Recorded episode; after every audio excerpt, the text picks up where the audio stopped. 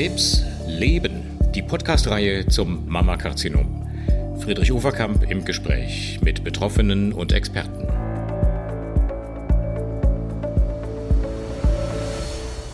Hallo meine Damen und Herren, liebe Patientinnen, liebe Patienten, herzlich willkommen zu einem weiteren Podcast in unserer Reihe Krebs leben. Ich hoffe, Sie sind ein bisschen unterwegs, während Sie uns jetzt zuhören. Vielleicht machen Sie einen Spaziergang oder eine kleine Wanderung, vielleicht befinden Sie sich auch auf irgendeinem Fitnessgerät, haben ein paar AirPods im Ohr oder einen kleinen Kopfhörer auf. Wie auch immer, ich bin verbunden mit Herrn Universitätsprofessor Freak Baumann an der Universität zu Köln, denn der versteht was davon, von Bewegung und Krebs. Hallo Freak, ich grüße dich. Hallo, lieber Friedrich. Wir sind ja äh, fast Namensvettern, ne? Freak und Friedrich. Freak ist, glaube ich, die niederdeutsche Variante von Friedrich. Und ich habe gelesen, du bist 1975 in Leer in Ostfriesland geboren. Bist du da auch aufgewachsen? Auf dem Lande? Also erstmal völlig richtig. Tatsächlich, äh, Freak äh, ist äh, eine friesische Variante von Friedrich. Äh, also wir sind in der Tat Namensvettern. Und ich bin in Leer geboren, allerdings nicht aufgewachsen. Ähm, wie sagt man so schön, äh, aus taktischen Gründen äh, in Ostfriesland aufge ähm, geboren. Ähm, mein äh, Onkel familiäre Verbindung habe ich dort ähm, Assistenzarzt in Leer im evangelischen Krankenhaus und bin dort auf die Welt ge gekommen. Allerdings lebten meine Eltern schon eine ganze Zeit lang im südlichen Rheinland, äh, mitten auf dem Land und bin dort äh, sozusagen als Landei geprägt und groß geworden. Ah ja. Okay. Ich bin deswegen darauf gekommen, diese Frage zu stellen, äh, weil äh, ich halt gelesen habe, dass du in Leer in Ostfriesland geboren bist und weil du relativ aktuell im Spätsommer diesen Jahres ein Buch auf den Markt gebracht hast. Es gibt ja mehrere Bücher von dir, aber es gibt auch eins, das heißt, und jetzt aufs Land, wie die Natur unsere Gesundheit fördert. Heißt das, du bist seit, deiner frühen Kindheit, äh, deiner Jugend eigentlich so geprägt auf Bewegung in der Natur? Also Landleben ist tatsächlich so mein, meine äh, zweite große Leidenschaft, meine private Leidenschaft, die ich jetzt ja beruflich nicht so äh, ähm, eng mit in Verbindung bringe. Aber ähm, äh, tatsächlich ist es so, äh, dass ich als Landbei, Landei geboren, äh, geprägt und ähm, dort äh, viele Zeit gelebt habe. Ich später dann elf Jahre lang äh, mitten in der Stadt in Köln lebte und ähm, ich so an mir selbst merkte, ich kann mich da nicht so richtig entspannen. Ähm, ich habe tatsächlich auch so im Rahmen meiner Doktorarbeit so Stresssymptome erlebt, stand am Rande äh, zum Burnout, ähm, als ich äh, unmittelbar nach der Promotion äh, in der Deutschen Sporthochschule im Übrigen dann auch äh, gestanden habe. Und ähm, dann musste ich wieder zurück aufs Land. Und da ging es mir wieder gut. Und da habe ich dann gemerkt, okay, ähm, äh, Landleben äh, ist nicht nur rein ähm, subjektiv für mich etwas, sondern äh, ich habe dann auch in der Literatur nachgeforscht, dann ab dem Zeitpunkt, sondern auch rein objektiv. Ne? Und das war schon ein langjähriges Projekt, da hatte ich mich immer mal wieder darauf gefreut, das zu machen. Aber es kamen immer wieder andere Dinge dazwischen. Aber jetzt habe ich es endlich mal umgesetzt. Mhm. Und was hat dich motiviert, speziell Sportwissenschaften mit den Schwerpunkten Rehabilitation und Sportmedizin an der Deutschen Sporthochschule in Köln zu studieren? Also ich komme aus einer äh, sportlichen Familie. Ähm, mein, äh, meine Mutter war äh, in der Jugendleistungs-Leichtathletin, äh, ähm, war auch im äh, Niedersachsen-Kader der ähm, 100-Meter-Sprinterinnen. Ähm, mein äh, Vater hat auch bis in die Auswahl hinein Fußball gespielt, also kam schon so aus dem sportlich assoziierten Bereich, aber auch aus einem therapeutischen Bereich. Ähm, äh, meine beiden Onkels sind Ärzte, mein Vater hat auch Medizin übrigens.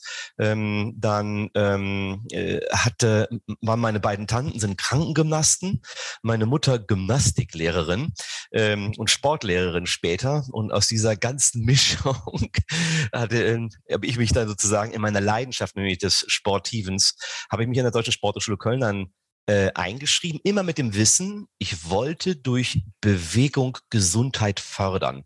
Und so habe ich auch schon ähm, ganz früh dann im Studium meinen Weg gebahnt, dass ich dann tatsächlich auch die Möglichkeit hatte, in die Onkologie zu gehen, sprich mich mit Krebs auseinanderzusetzen und das mhm. habe ich erst während des Studiums äh, erfahren, weil nämlich der Vater der Krebssportgruppen, der jetzt vor drei Wochen 80 Jahre alt geworden ist, Professor Klaus Schüle, dort Dozent war und ich auf einmal in seinem ersten wissenschaftlichen Projekt als, äh, als Student auftauchte und habe mich sofort in dieses Thema äh, verguckt es war sofort Leidenschaft. Ich hatte mich mit dem Thema Krebs schon seit der Kindheit auseinandergesetzt, ohne dass ich selber betroffen war oder meine Familienmitglieder. Aber ich habe mich für dieses Thema schon sehr interessiert, deswegen auch die Schwerpunkte ähm, Biologie-Leistungskurs in der Schule, habe mich nebenbei auch eingelesen, war schon immer mehr von diesem Thema sehr interessiert oder an diesem Thema. Und dann kamen auf einmal diese beiden Punkte zusammen äh, an der Deutschen Sporthochschule in Köln. Ja, du hast ja dann oder du wurdest dann ähm, auch habilitiert zu dem Thema körperliche Bewegung bei Krebs und seitdem ist es ähm, ein wissenschaftliches Thema, äh, das dich und deine Mitarbeiter Tag für Tag beschäftigt. Ähm, als du geboren wurdest, habe ich Abitur gemacht und als ich ähm, Medizin studiert habe und, und junger Assistenzarzt in Weiterbildung war, da galt noch so als Grundregel, Krebspatienten sollten sich schonen. Schonen, schonen, schonen. Das ging, ehrlich gesagt, die ganzen 80er Jahre durch bis Anfang der 90er. Plötzlich kippte das. Heute sagt man genau das Gegenteil. Und ähm, äh, letztendlich kann man es, glaube ich, auf den Punkt bringen, du gehörst zu denjenigen und hast dir damit ja auch international äh, Renommee erworben, die sagen, wir sollen nicht nur sagen, Bewegung tut gut, sondern wir wollen es auch wissenschaftlich evidenzbasiert beweisen, dass das so ist. Ähm, wie viel Prozent der, der Krebsfälle ließen sich denn vermeiden? wenn man sich regelmäßig vernünftig bewegt. Kann man das sagen? Ja, das, da gibt's in der Tat äh, Zahlen. Also wenn wir von einem gesunden Lebensstil ausgehen, dazu zählt jetzt nicht, mehr, nicht nur die Bewegung, sondern auch die Ernährung, Rauchen, Alkohol etc., da könnten wir 40 Prozent aller Krebsdiagnosen könnten wir ähm, einsparen, könnten wir vermeiden, könnten wir verhindern. Wenn man das jetzt noch runterrechnet, das können wir jetzt seit jüngerer Zeit auch, und das runterbrechen nur auf das Thema der körperlichen Aktivität, da gehen wir etwa so von sieben bis zehn Prozent aus die wir durch regelmäßige Bewegung ähm, erreichen können an Reduktion. Mhm. Ne? Und das ist schon von den Gesamtzahlen reden wir jetzt. Ja. Ne? Wenn wir jetzt Viel. uns dann noch einmal mit unterschiedlichen Krebsentitäten oder den Arten beschäftigen, da äh, haben wir ganz hohe ähm, Unterschiede, ähm, weil wir bei manchen Krebsentitäten äh, zugegebenermaßen gar keinen Einfluss haben nach derzeitigen Stand und bei manchen wirklich einen sehr hohen. Was sind denn Krebse, bei denen Bewegung und Sport einen besonders hohen Einfluss hat? Also in der Primärprävention wissen wir das insbesondere vom Brustkrebs. Wir wissen das vom Dickdarmkrebs. Wir haben Daten inzwischen auch zu den gastrointestinalen Erkrankungen, beispielsweise die Speiseröhre, ähm, mhm. beispielsweise ähm, den, äh, das Magenkarzinom ebenfalls. Ähm, wir äh, haben auch erste Daten zum sogenannten Endometriumkarzinom, also Gebärmutterschleimhaut, äh, wo wir recht gute Daten haben inzwischen. Um mal so ein paar Beispiele jetzt zu nennen. Da haben wir in der Tat, wenn wir das jetzt alles mal zusammenfassen würden, die, die Entitäten, die ich jetzt, also die Krebsarten, die ich jetzt gerade mal beschrieben habe, da können wir von mhm. einer Reduktion von 15 bis 20 Prozent ausgehen. Das ist wirklich enorm viel. Aber es geht ja nicht nur um Prävention, sondern es geht ja auch um die Begleitung von Therapien, die Patienten bekommen. Äh, insbesondere um die Begleitung der medikamentösen Tumortherapien, die ja oft sehr belastend sind. Auch da habt ihr ja herausgefunden, dass ganz offensichtlich Bewegung und Sport für die Patienten, jedenfalls für die allermeisten, äh, einen großen Vorteil bedeutet. Bezieht sich das auf die Kontrolle von Nebenwirkungen oder auch auf die Krebssymptome an sich? Ähm, das auf, auf beides. Also zunächst mhm. einmal, also es geht ja zum einen mal um das Thema der Nebenwirkungen der medizinischen Therapien, so wie du es so gesagt hast, oder eben aber auch die Auswirkung einer Krebsdiagnose. Und das mhm. zählt ja insbesondere ja beispielsweise das Thema der Psyche dazu, ne? der Depression, der Angstsymptomatik. Und mhm. da haben wir beispielsweise im Thema, die, die äh, äh, Ursache liegt eben auf beiderlei. Einmal irgendwie eben die medizinische Therapie und die Auswirkungen der Krebsdiagnosen bei Depressionen, bei Ängsten, da haben wir eine ganz klare klaren Vorteil für diejenigen, die sich regelmäßig bewegen und können eben diese beiden Punkte sehr, sehr gut positiv beeinflussen. Dazu zählt aber auch noch einmal die Erschöpfung. Das ist die sogenannte Fatigue-Problematik, äh, die wir durch Bewegung nicht nur reduzieren können, sondern am besten sogar noch verhindern. Ähm, mhm. durch regelmäßige Bewegung. So, und dann haben wir noch das Thema der Lebensqualität, der gesundheitsbezogenen Lebensqualität, wo wir noch wirklich richtig gute äh, Daten haben. Und bei Brustkrebspatienten im Übrigen noch das sekundäre Lymphödem, so heißt das. Das sind so die mhm. Wasseransammlungen im Brust- und Armbereich, die durch die Operation und die Entfernung der Lymphknoten erfolgt, aber auch als Folge beispielsweise einer Strahlentherapie. Da haben wir auch äh, sehr gute äh, Effekte, die wir durch Bewegung ähm, nachweisen lassen können. Ähm, und natürlich in Ergänzung, das ähm, erklärt sich fast von selbstständig, dass nämlich äh, wir noch positive Effekte haben auf die Kraft und auf die Ausdauer, also auf die physischen Funktionen. Und das im Übrigen, Friedrich, nicht nur in der Nachsorge, sondern insbesondere auch unter der medizinischen Therapie, unter einer mhm. Chemotherapie, unter einer Strahlentherapie, einer Immuntherapie, Antikörpertherapie. Es ist nachgewiesen, Bewegung ist nicht nur wirksam, sondern immer auch sicher. Das ist wirklich das krasse Gegenteil von dem, was wir noch gelernt haben in meiner Generation. Und ich finde es toll, dass man heute Patienten rät, und das ist ja auch, sagen wir mal, ein Teil der ambulanten Versorgung, dass man ihnen rät, regelmäßig, auch unmittelbar äh, während eines Chemotherapiezyklus, vielleicht nicht am Tag der Infusion, aber während eines Therapiezyklus, sich äh, zu bewegen. Wie soll denn eine solche Bewegungstherapie, wenn sie tatsächlich wirksam sein soll, auch aussehen? Gibt es denn da quantitative Angaben, wie viel, wie oft, wie lange jemand trainieren soll? Das ist heute natürlich äh, richtig komplex geworden, eine zielgesteuerte, eine sogenannte personalisierte Bewegungstherapie zu gestalten. Das ist gar nicht so einfach, äh, weil wir inzwischen so viel Wissen haben, dass wir zielorientiert gemeinsam mit dem Patienten arbeiten. Ganz am Anfang steht erst einmal das Ziel. Das heißt, wir entscheiden und nach einer Aufklärung gemeinsam mit dem Patienten, woran wollen wir arbeiten, weil wir inzwischen über 20, 25 verschiedene Ziele erreichen können, die wir gezielt mit einer Bewegungstherapie eben erreichen können. So und äh, so und da gilt es erst einmal gemeinsam mit dem Patienten vor dem Hintergrund der Krebserkrankung, der medizinischen Therapien, der Nebenwirkungen, der Auswirkungen, aber auch der Ressourcen, die der Patient mitbringt, gemeinsam zu entscheiden. Und allein das ist schon neu, gemeinsam zu entscheiden im Dialog, dass die Patientin oder der Patient mitgestaltet. Ähm, das ist von elementarer Bedeutung.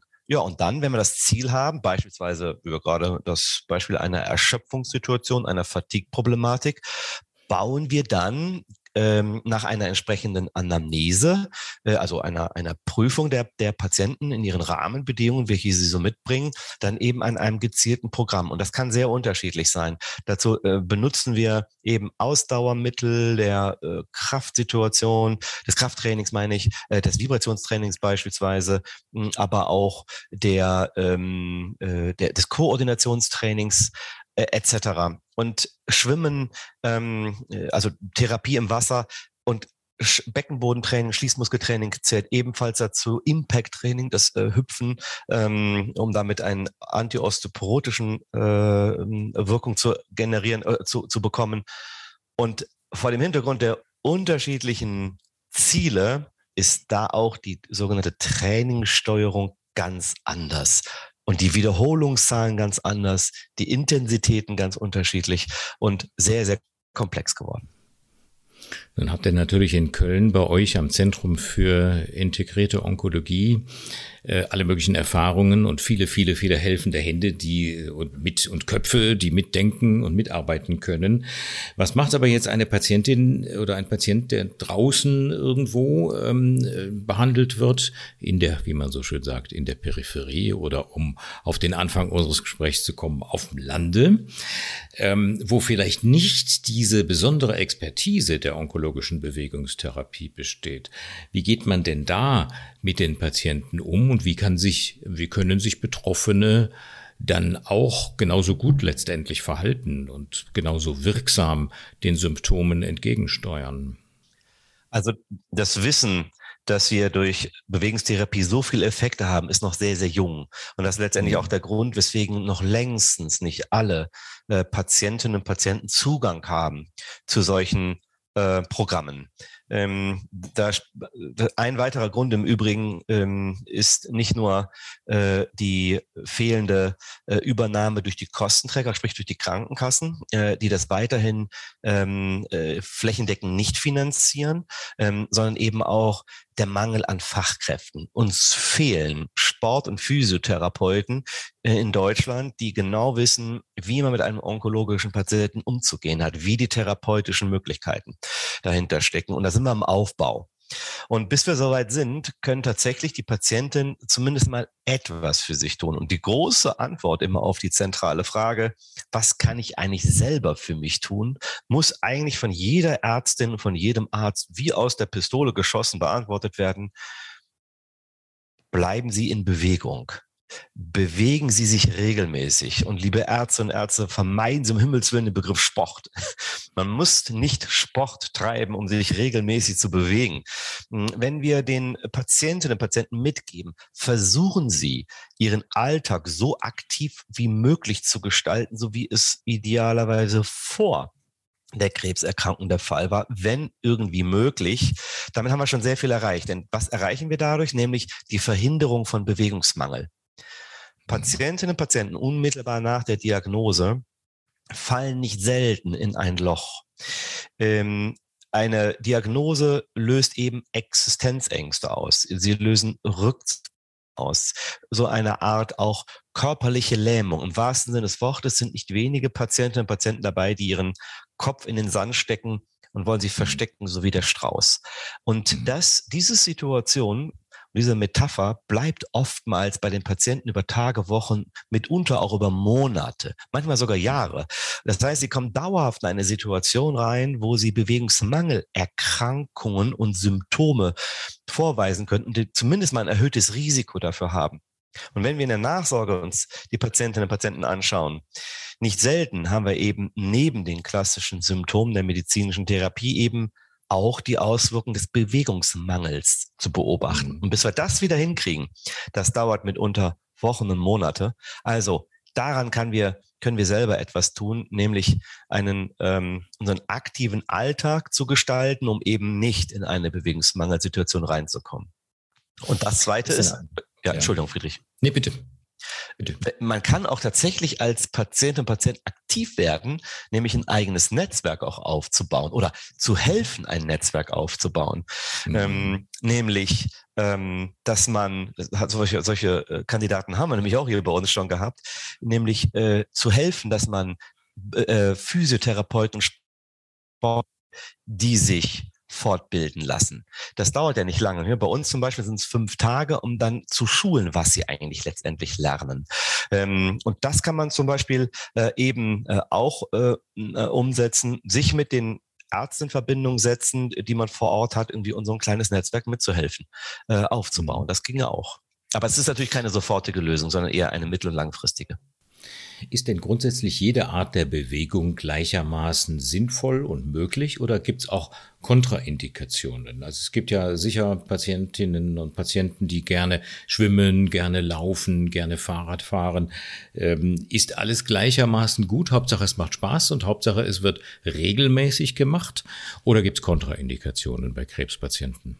Wie, wie bei allem gibt es auch da äh, natürlich Kontraindikationen. Und wenn wir Patienten haben, die, ähm, sagen wir mal, äh, etwas äh, stärker erkrankt sind, ich zeige gleich mal ein paar Beispiele, da müssen wir schon ein bisschen mehr darauf achten. Also grundsätzlich so, onkologische Patienten in der Nachsorge, die, wenn die Krebserkrankung weg ist, die medizinische Therapie abgeschlossen und ihre kardiologische Situation wurde mal geprüft, mhm. ist hier keine Kontraindikation zu definieren. Sie können alles machen. Unter der medizinischen Therapie sieht es etwas anders aus. Da gucken wir uns insbesondere an, erstens, was für eine Therapie ist das? Da gucken wir uns insbesondere die Chemotherapeutika beispielsweise an. Haben die einen Einfluss auf die Herzfunktion? Ähm, besteht dieser, da können wir mal uns mit dem Arzt unterhalten, sind anstrengende Interventionen kontraindiziert, also nicht zu empfehlen, weil sie gegebenenfalls einen Einfluss haben auf die Pumpfunktion.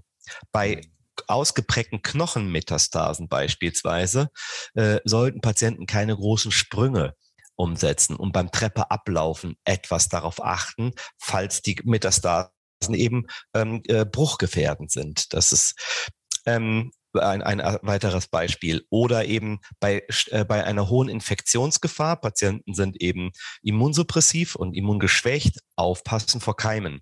Ähm, da sind zum Beispiel ähm, Aufenthalte in Schwimmbädern oder in Saunen, mhm. in Wellnessbereichen irgendwie eben nicht zu empfehlen. Oder bei eben Thrombozytopenen-Patienten, also Menschen, die eine erhöhte Blutungsneigung haben, da auch keine anstrengende Intervention, ähm, dass nicht irgendwie das zu einer Blutung kommt. Also das sind so ein paar Beispiele, ähm, mhm. die hochvulnerabel sind, auf denen wir dann achten müssen. Aber per se leichte Aktivitäten, dieser tägliche Spaziergang, ne, äh, ja. äh, der ist immer erlaubt, der ist immer erlaubt, sofern, sagen wir mal, etwas vorherrscht, wo wir einfach schon als logischer Menschenverstand sagen würden, okay, jetzt hier ist ein, ein Spazieren wohl nicht mehr zu empfehlen. Wie zum Beispiel bei einer extrem starken Infektion, einem Fieber von 40, da würden wir sagen, na klar, also jetzt hier spazieren gehen ist jetzt nicht zu empfehlen. Ne? Ja. Du hast ein paar Beispiele schon genannt, wo sich erwiesenermaßen Bewegungstherapie als vorteilhaft ähm, herausgestellt hat, zum Beispiel gegen Depression, gegen Fatigue-Syndrom, gegen Lymphödem. Ein häufiges Problem ist gerade bei Patientinnen mit Brustkrebs ja auch die sogenannte Neuropathie, dass sie so Kribbelerscheinungen, Taubheitsgefühle in den Fingern oder Zehen bekommen als Nebenwirkung in der Regel einer bestimmten Chemotherapie. Gibt es auch da Ansätze in der Bewegungstherapie, das zu mildern? In der Tat, das hatten wir vor einigen Jahren auch nicht gedacht, aber jetzt in jüngerer Zeit ähm, äh, sind so zwei äh, bewegungstherapeutische Methoden, die sich zunehmend durchsetzen. Das eine äh, ist das sogenannte Vibrationstraining, das ist die Rüttelplatte, wie manche Patientinnen sagen. Ja. Ähm, und äh, die Vibrationsplatte und können damit tatsächlich ähm, wirksame Effekte zur Verhinderung einer PNP beziehungsweise zur Reduktion einer vorhandenen. Hier so mhm. früh wie möglich anfangen. Hier sagen wir schon den Patienten ähm, tatsächlich auch schon mit Beginn des ersten Zyklus, wenn sie ein erhöhtes Risiko haben, eben eine Polyneuropathie zu bekommen sehr, sehr hohe Effekte tatsächlich. Ähm, mhm. die zweite Variante ist das sogenannte sensomotorische Training. Es ist eine Art Koordinationstraining. Mhm. Ähm, das haben wir ähm, insbesondere für die Füße schon recht gute äh, Studien dazu, ähm, wo die Patienten gehen und stehen auf wackeligen Untergründen. Wir entwickeln praktisch so einen Reiz, wo die Patientinnen und Patienten so ein leicht zittriges Gefühl an den Füßen bekommen. Das haben wir zum Beispiel dadurch, indem wir einen wackeligen Untergrund haben. Zum Beispiel, wir rollen eine ein Saunalaken zu einer Wurst, legen das mhm. Ding auf den Boden, Ganz wichtig, Schuhe ausziehen. Immer Schuhe ausziehen beim sensomotorischen Training, auch beim Vibrationstraining. Socken anbehalten und dann auf den, ähm, auf diese Wurst drauf und dann mhm. ein Fuß hoch und wir fangen leicht an zu zittern. Wenn Sie starke Gleichgewichtsprobleme haben, versuchen sich links und rechts irgendwo hinzustellen, dass Sie sich da festhalten können. Nicht, dass Sie dann da umfallen. Das 20 bis 40 Sekunden halten, 20 bis 40 Sekunden Pause, sechsmal Super. wiederholen. Oder gehen durch den Sand oder mhm. gehen durch die Wiese. Wunderbares ja. sensomotorisches Training. Ja. Super Tipps, äh, Freak. Ich glaube, da werden bestimmt viele Patientinnen, die uns jetzt zuhören und Patienten auch, äh, ganz genau zugehört haben. Äh, wir verlinken, meine Damen und Herren, auch unter diesem Podcast, wenn Sie auf die Website Krebsleben schauen, verlinken wir auch ein paar hilfreiche Informationsbroschüren. Ich nehme an, ihr habt in Köln wahrscheinlich auch das ein oder andere, was für Patienten speziell gemacht ist, ne? Also wie, ähm, ich habe ja gerade aktualisiert den blauen Ratgeber der Deutschen Krebshilfe, ähm, mhm. beispielsweise ähm, Bewegung und Sport bei Krebs. Und ähm, das ist vielleicht, ich weiß nicht, ob ich das hier sagen darf, aber ich schreibe gerade an einen Patientenratgeber äh, zum Thema Bewegung. Der kommt im nächsten Jahr raus. Mhm. Das darfst du natürlich sagen. Und äh, dann machen wir vielleicht auch einen neuen Podcast im nächsten oh ja, Jahr. Ich glaube, dieses Thema, äh, das muss regelmäßig immer wieder angeteasert und befördert werden. Denn äh, wenn ich es richtig sehe, es gibt noch nicht so viele, insbesondere an den Universitäten, noch nicht so viele Einrichtungen äh, zur auch Erforschung der Optimierung der Bewegungstherapie. Und das finde ich wirklich toll, was ihr in Köln da macht. Wo erreiche ich dich eigentlich jetzt gerade? Sitzt du auf einem Fahrrad oder auf irgendeinem äh, Bewegungsgerät oder was? Das wäre schön. Ich habe immerhin noch kurz vor unserem äh, Interview habe ich noch draußen eine schnelle Runde gedreht äh, zu Fuß Super. und bin äh, so 20 Minuten gegangen. Nee, ich bin hier in der Klinik, äh, hier in Köln sehr, und äh, hier oben gut. im sechsten Stock in meinem Büro. Sehr gut. Also, dann hoffe ich, meine Damen und Herren, dass Sie unterwegs äh, jetzt uns gehört haben. Und äh, das war Professor Frerk Baumann aus Köln zum Thema onkologische Bewegungsmedizin. Frerk, ich danke dir ganz herzlich für das Gespräch. Vielen Dank. Sehr, sehr gerne. Ich freue mich jetzt schon aufs nächste Mal, Friedrich. gerne. Alles Gute. Und meine Damen und Herren, Ihnen auch alles Liebe und bis zum nächsten Podcast. Wir hören uns.